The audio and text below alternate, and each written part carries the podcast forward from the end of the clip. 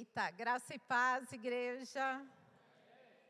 O Edmar fica dedurando, né? Dias, horas, né? Não tenho toda a eloquência de alguns pastores, de algumas pessoas aqui, mas é motivo de muita alegria quando a gente sobe tem a oportunidade de estar ministrando aquilo que o Senhor, primeiramente, ministrou no, no meu coração, na minha mente, e sem demoras.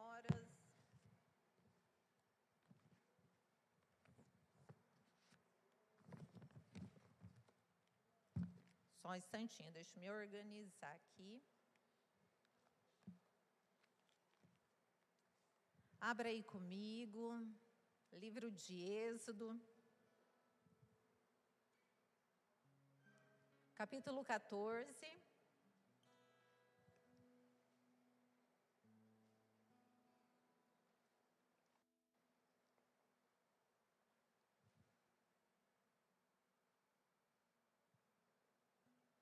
14, do 15 a seguir. Vamos lá, que é bastante leitura hoje. Então disse o Senhor a Moisés: Por que clamas a mim? Dize aos filhos de Israel que marchem. E tu levanta a tua vara e estende a tua mão sobre o mar e fende-o, para que os filhos de Israel passem pelo meio do mar em seco. E eis que endurecerei o coração dos egípcios, para que entrem nele, para que entrem nele, atrás deles, e eu serei glorificado em Faraó. E em todo o seu exército, e nos seus carros e nos seus cavaleiros. E os egípcios saberão que eu sou o Senhor, quando for glorificado em Faraó e nos seus carros e nos seus cavaleiros. E o anjo de Deus que ia adiante do exército de Israel se retirou e atrás deles. Também a coluna de nuvem se retirou de diante deles e se pôs atrás deles. E ia entre o campo dos egípcios e o campo de Israel e a nuvem era escuridade para aqueles e para estes, esclarecia a noite, de maneira que em toda a noite não chegou um ao outro. Então Moisés estendeu a sua mão sobre o mar, e o Senhor fez retirar o mar por um forte vento oriental, toda aquela noite, e o mar tornou-se seco e as águas foram partidas. E os filhos de Israel entraram pelo meio do mar em seco.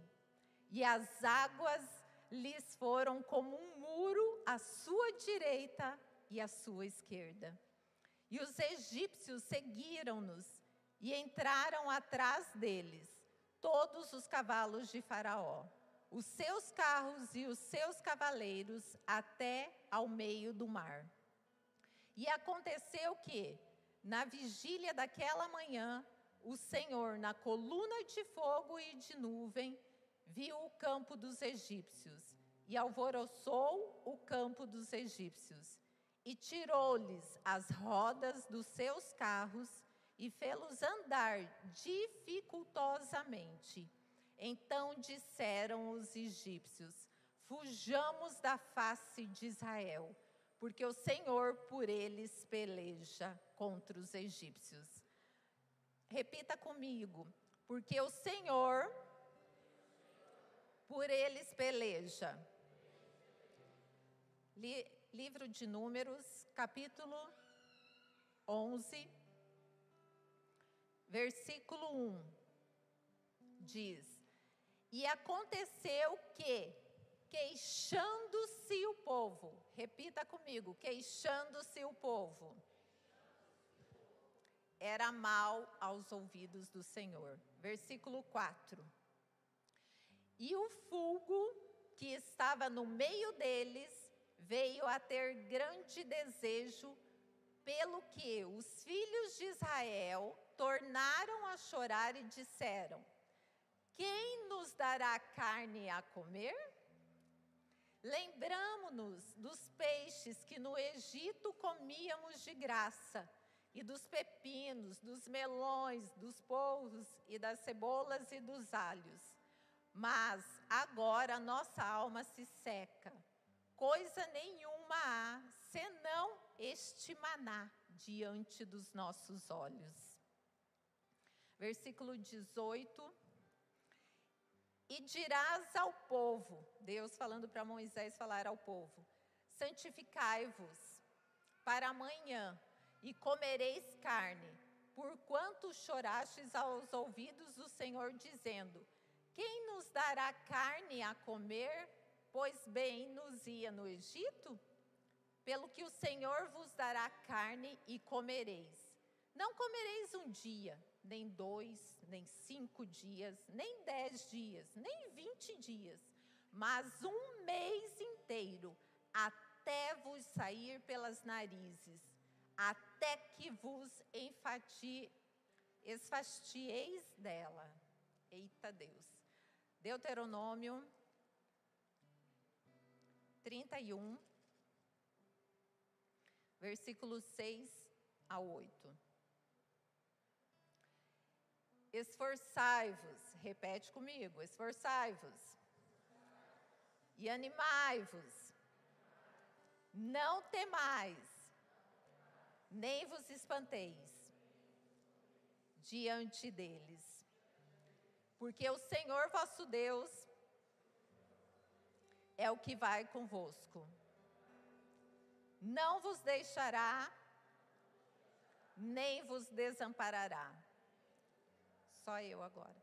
E chamou Moisés a Josué e lhe disse, aos olhos de todo Israel: Esforça-te e anima-te, porque com este povo entrarás na terra que o Senhor jurou a teus pais lhes dar, e tu os farás herdá-la. O Senhor, pois, é aquele que vai adiante de ti. Ele será contigo, não te deixará, nem te desamparará. Não temas nem te espantes. Pai, em nome de Jesus, a sua palavra está aberta. E neste momento eu te peço que, assim como tu falaste comigo, fala com cada um dos seus filhos nessa noite. Que não seja Sandra, mas tão somente o Espírito Santo do Senhor. Amém. Na primeira leitura, em Êxodo, a gente vê o povo sendo conduzido por Moisés, saindo do Egito, saindo do sofrimento, saindo da escravidão. Ali foi uma travessia é, marcada por acontecimentos extraordinários, repleto do cuidado, do zelo, da proteção do Senhor. Era o Senhor quem estava pelejando por eles. Era o Senhor quem estava batalhando por eles. Era o Senhor quem lutava por eles, quem combatia. E aqui a gente vê muito forte um senso de dependência de Deus, em que aquele povo tinha. Na segunda leitura de Números, a gente já consegue ver é, um outro panorama, um outro cenário.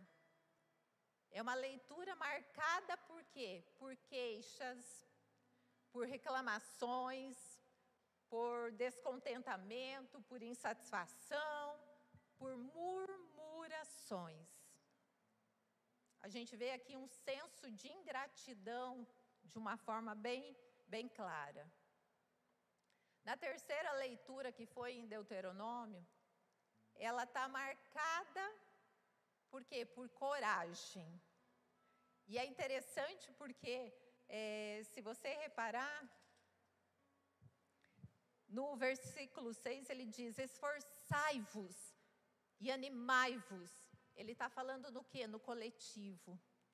E logo depois, ele fala tão somente para Josué: esforça-te e tem de bom ânimo, no coletivo e no individual. E se está enfatizando a coragem, o que, que eu logo entendo? É porque tinha medo. E eu não sei se você já se ligou aí, porque eu só estou pegando o gancho da, da ministração de domingo. Quais foram as duas palavras de destaque? Medo e murmuração. E o que esse conteúdo, o que essa leitura ela tem? Ela está falando sobre medo e está falando sobre murmuração. O medo, ele é um sentimento de autoproteção em vários momentos. Então, ele tem uma parte de, de nos preservar diante de uma ameaça, seja ela real ou imaginária. Porém, quando o medo ele começa a me dominar, quando eu fico paralisado, já é um medo patológico.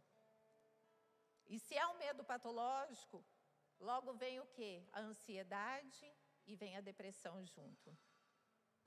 E é interessante porque aonde foi que surgiu esse medo? Em Gênesis 3, no versículo 10, é, diz: Ouvi os teus passos no jardim e fiquei com medo. Quem foi em que disse isso? Foi Adão, logo após ele ter pecado. Ele pecou, então logo então surgiu essa emoção, o do medo. E o medo, ele ele é uma percepção negativa do que pode vir a acontecer comigo. E assim como eu disse, pode ser real ou pode ser tão somente imaginário, fantasioso. E junto com o medo, ele nos paralisa e ele nos dá espaço para o descontentamento, para a insatisfação. E daí, quando surge o desânimo, ele vai materializar o quê? As queixas, as murmurações, as reclamações.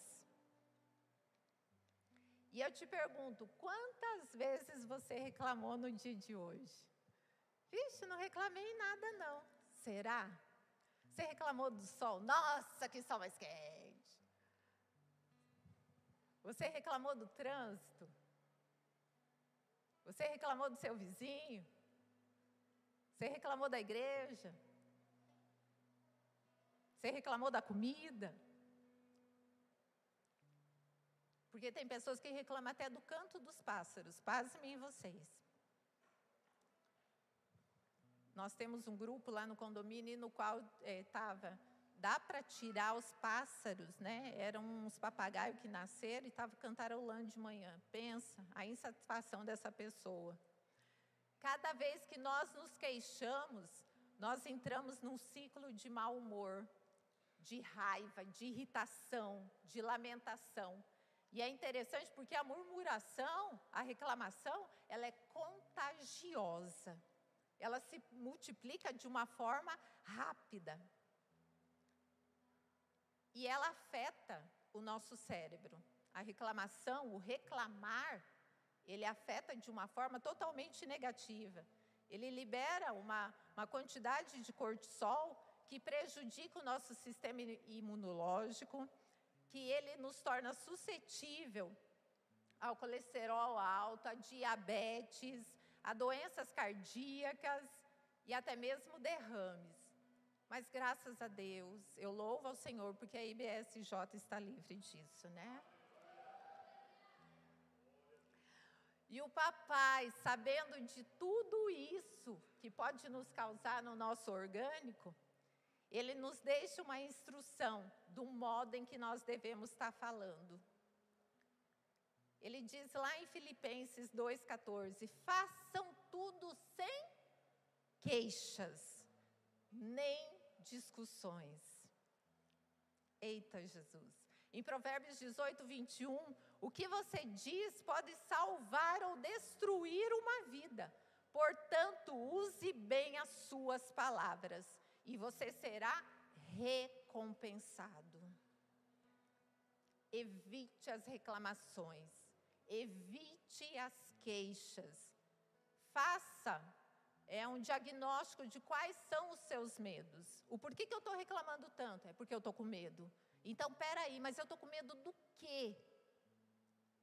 E quando eu consigo fazer esse diagnóstico, eu consigo apresentá-los ao Senhor de uma forma muito mais clara.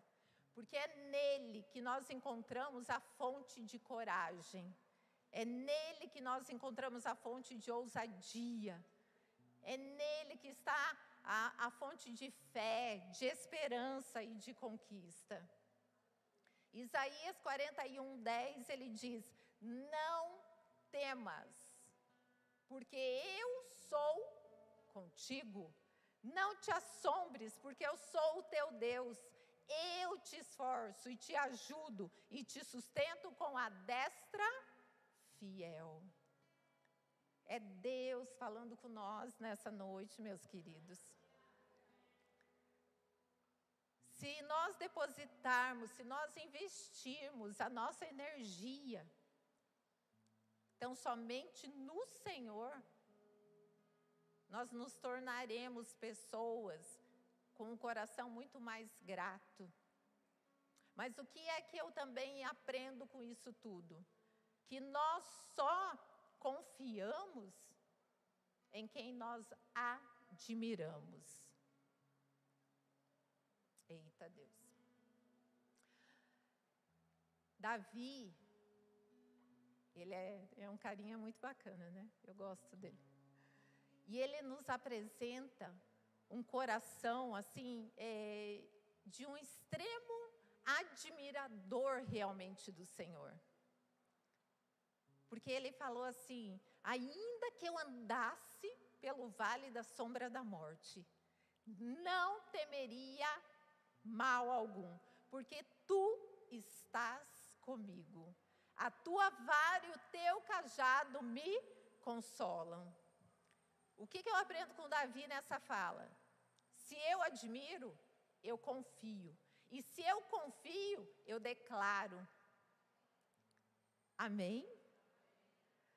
A minha relação com Cristo, ela muda a minha forma de pensar. E não é somente é, o milagre, a provisão em que eu vou buscar do Senhor. Não.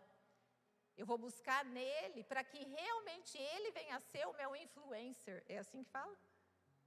É? É um influencer, né? Tá tão na moda. E aí, quem é o seu influencer, né? Eu te pergunto. Eu começo a pensar, quando eu começo realmente assim, falar, não, Jesus é o meu influenciador. Ele sim é o cara. Então eu começo a pensar, eu começo a defender a mesma linha de raciocínio, de comportamento que ele tinha, que ele tem e que ele quer para mim. O que o Senhor está nos falando então? Ele está nos falando que eis que eu estou convosco todos os dias, até a consumação dos séculos. Eu pelejo por vocês. No deserto, eu pelejo. Na dificuldade, sou eu quem pelejo. Na aflição, sou eu quem estou pelejando. Na dor, sou eu. No sofrimento, na necessidade. Saiba que eu cuido de ti. Eu cuido ti, eu cuido de ti, descansa em mim, comece a sorrir. O que eu tenho é bem melhor, pois só eu sei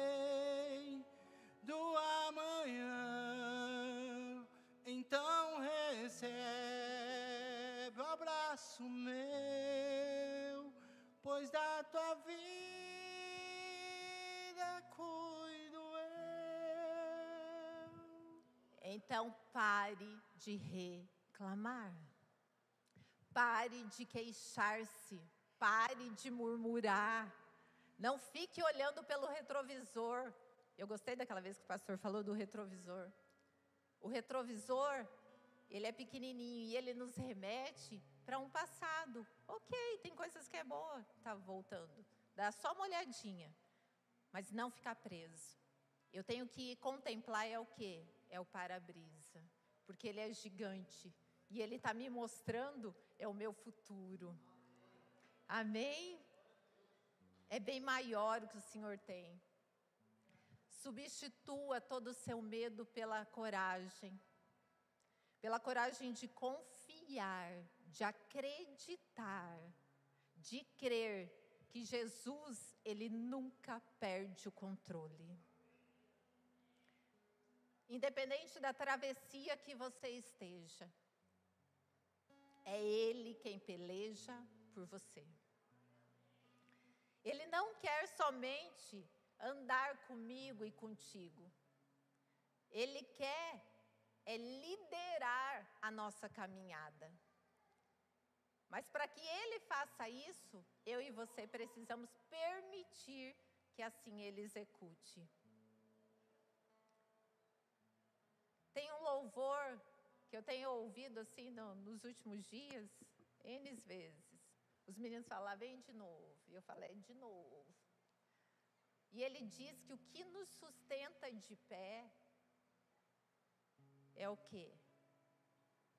O que é, Edmar, que nos sustenta de pé? Te adorar é o que sustenta-me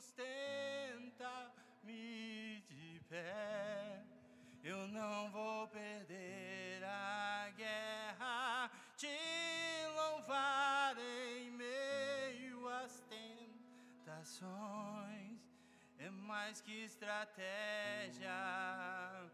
Posso não ver o amanhã, mas hoje sei que esse deserto vai chegar ao fim.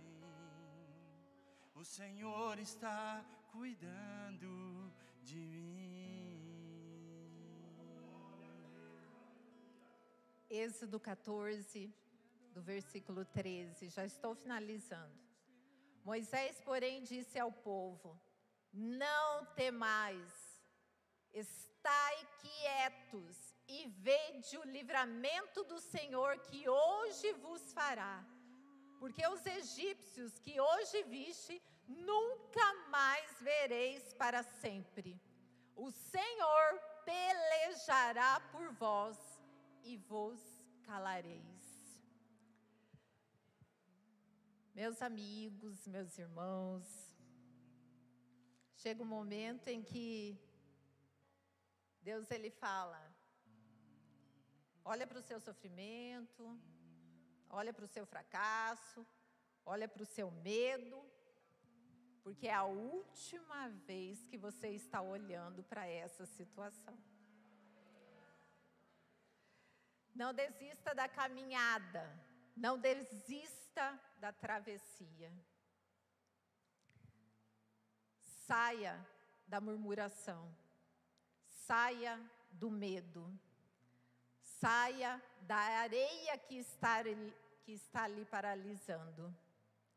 Porque se você ficar parado nessa areia, os seus pés ficarão gelados e a sua fé